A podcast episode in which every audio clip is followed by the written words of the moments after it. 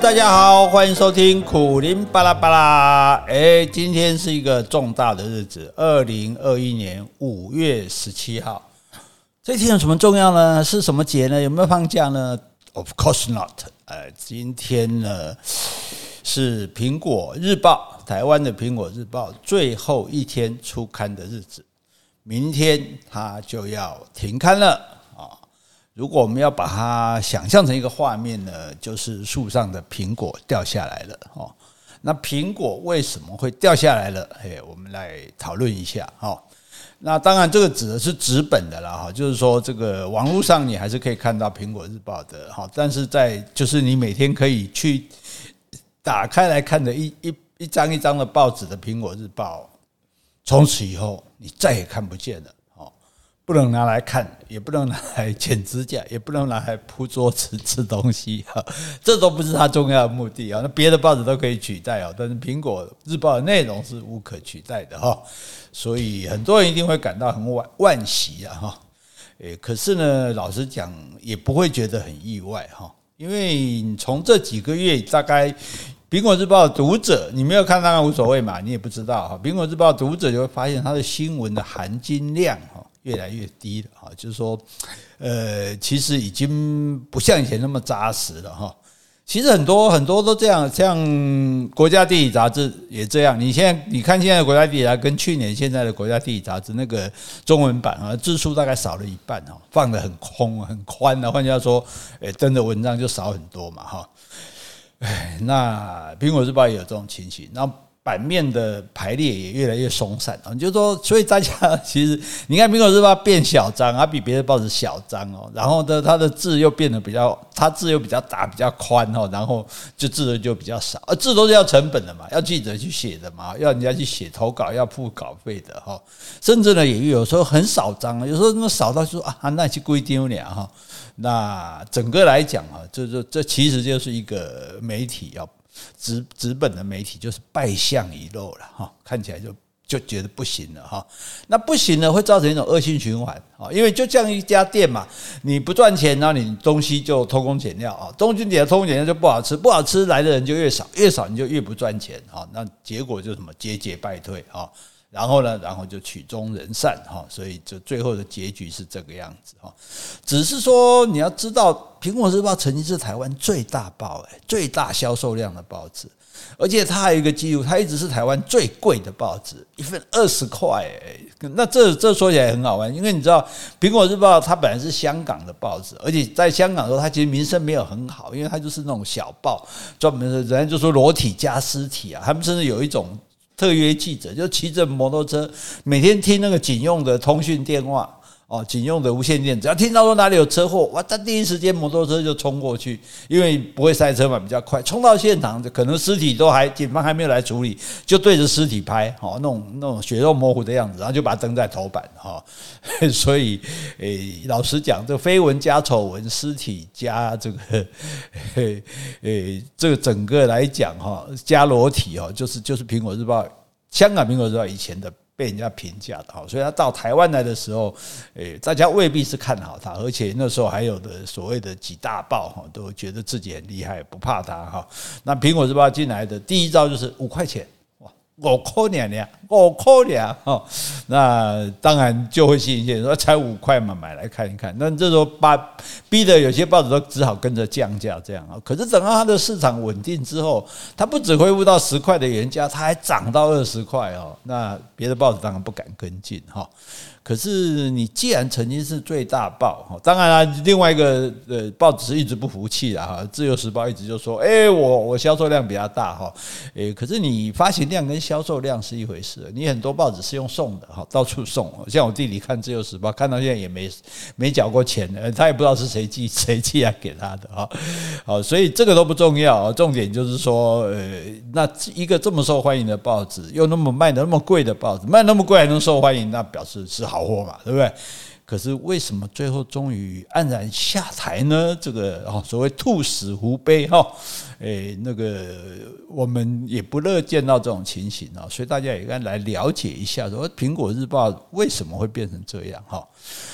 那如果以他们自己的公开性来看呢，那导致他们灭亡的，讲灭亡啊，呃，导致他们关闭的两大敌人呢，一个是社群媒体啊，就是 FB 啊、Google 啊这些哈，那抢走了大部分的广告哈。这个情形不只是在台湾了，全世界都是这样哈。澳洲政府之前不是还跟这这些社群媒体这个。大大打对抗战嘛，哈，就是说要求要付费，就他们就把澳洲的新闻全部撤掉。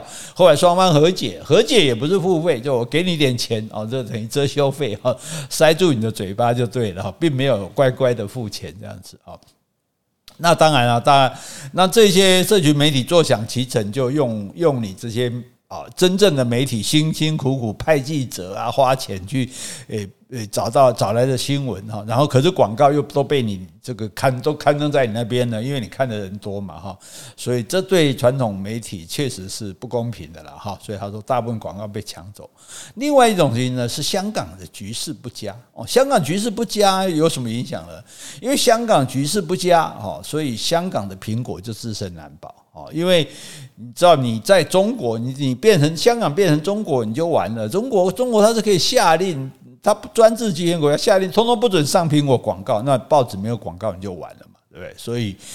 对，香港苹果现在是靠着民众的支持啊，觉得这是一股正义的力量，要支持他。但是，但是他事实上是没有广告。你想，报纸一份才卖多少钱？然后你还要寄卖，还要让人家抽，所以其实它主要是收入来源是靠广告的哈。那 那本来台湾苹果就已经在撩钱了，那香港苹果撑住哈，那可是现在已经没办法了，没办法再补贴台湾的苹果了哈。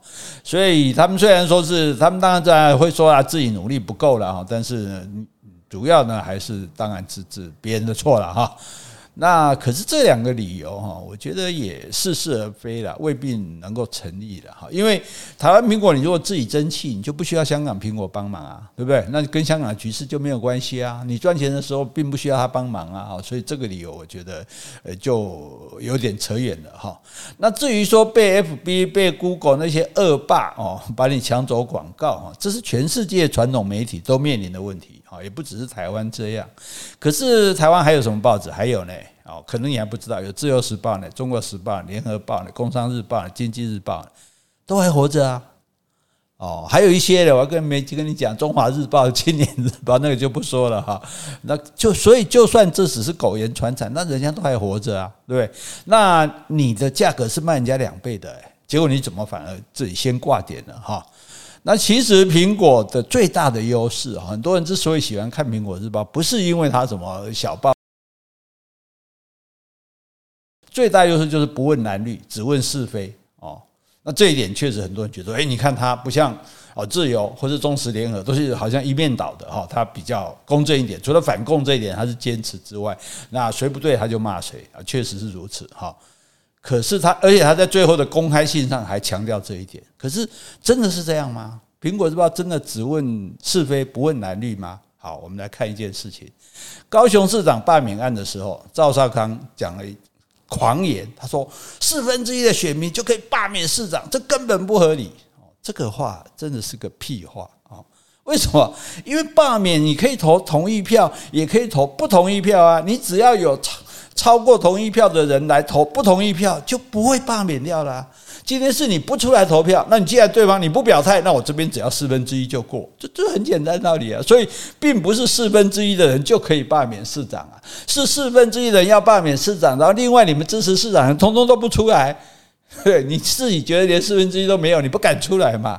所以这样就是以一个一个媒体人，以一个这种呃。社会人士，你讲这样的话，其实是完全就是在强词夺理哈，哪有说四分之一就可以罢免的？你你你有种出来投投赞成票啊，对不对？就像后来罢免黄捷啊，罢免这其他人，你就是这样啊哦，所以那他讲这个话是不合理、不合逻辑的哈，所以我就写一个文章驳斥他这些话，然后寄到苹果日报，因为我之前也在这边登过一些文章嘛，诶，结果你知道吗？不久之后，我竟然收到他们的编辑打电话来。他说：“赵少康是他们的专栏作者，所以呢，不适合这样指名道姓的批评他，要求我修改这篇文章才可以刊登。”哦，我真的是大惊失色哎！哎，傻等在骂蔡英文，却不准我难得一次来质疑赵少康，这样你还好意思说不问蓝绿只问是非吗？对不对？你不由得就会想到说，哦，连我这样讲赵少康，而且我也不是针对他的立场，为什么只是说针对你讲这个话是是不全不合不合理的啊？是是不合逻辑的啊？那这样的东西你都不能登，不能登原因接说啊，因为他是你的专栏作者，嗯哦，所以只准他骂人，不准人家批评他就对了，不准人家质疑他就对了。那那我们就会很好奇的去想说，那除了我之外，还有多少的报道，多少的评论是被你这样和谐掉的呢？和谐哦，我们讲和谐和谐掉的哦，那真的不得而知啊。对，康说不可以碰，那还有多少人不可以碰？我们真的不晓得。好，那你一家媒体居然做到这个样子，好，就像一个企业一样，为什么会江河日下？这不是无迹可寻的嘛，哈，所以这可能是很多人不知道的哦，还以为他真的不分蓝绿哈，这个这个只分只问是非哈，其实从这件事情我们就知道了哈。那在上个礼拜哦，我就跟朋友预告，我说《苹果日报》快倒了，哇，朋友说，哎，你危言耸听，人家好好的怎么会倒？你拿证据出来，不要随便乱讲哦。我说很简单嘛，因为我最近呢寄又寄了一篇稿子给《苹果日报》。他们竟然从头到尾啊无声无息，既没有回答说要用啊，也没有说不登，一整个就已读不回啊，这个是完全违反媒体作业规则的啊！因为你要就是告诉对方说你不要登啊，要就是告诉对方说你要登，因为你不跟人家讲不不登，那让人家人家可能要寄给别人啊，对不对？你不能说把稿子扣在我这里啊，所以所以你要不就是跟他通知不登，要不然你就说什么时候要登，结果是完全没有反应哦，那你。那那以前从来也他们也没有发生过这种事情啊，所以可见的他们什么就人心涣散嘛啊，这个就讲难听点就树倒猢狲散了哈。所以我说，哎，这家报纸居然已经变成这样了哈，基本等于说有客人来餐厅，那居然没有服务生去他的桌边让他点菜就对了哈。所以我所以我才预测说他们应该是要倒了哈。但当然我并不希望他们倒，我不乐见这种结果，因为哎，我每天。跟我们家杰西每天必读的两两大报纸哦，就是《苹果日报》跟《自由时报》，哎，两个人看完再交换看，这是一每天早餐之后的主要活动啊。所以这样少了少了一个之后，少了一家之后，这个这个对我们生活影响也很大哎哦。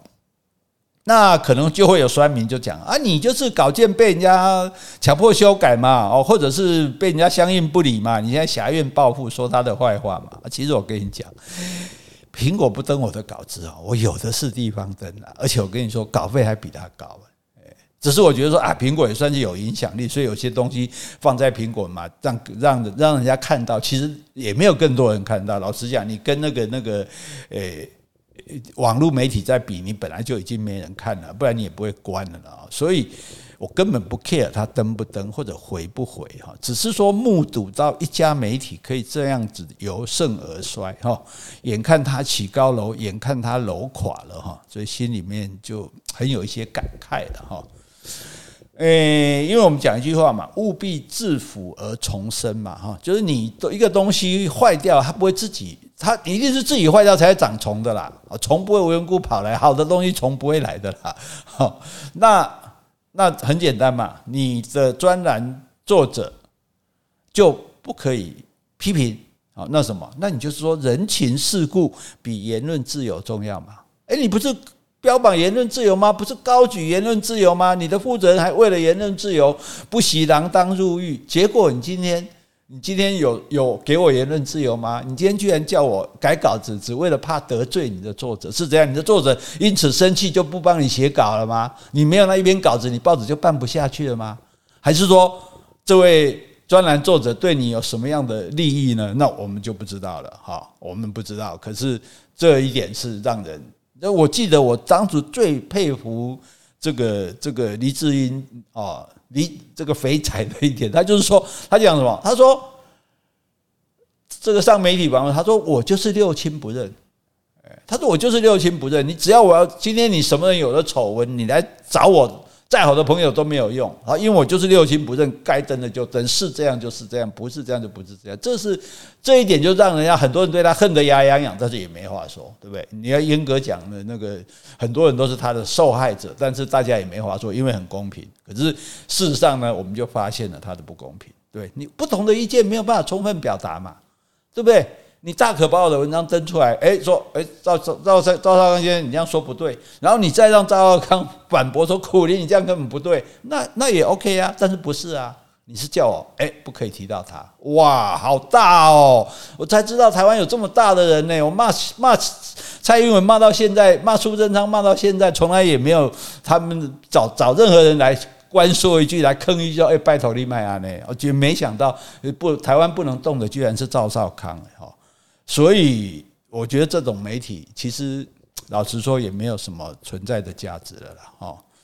那我在想，黎智英先生在现在在香港的监狱里，当然是希望他呢能够安好了。他一定也没有想到哈，自己一手创办的报纸哈会沦落到这个地步。我们讲的沦落，不是说沦落到他办不下去啊。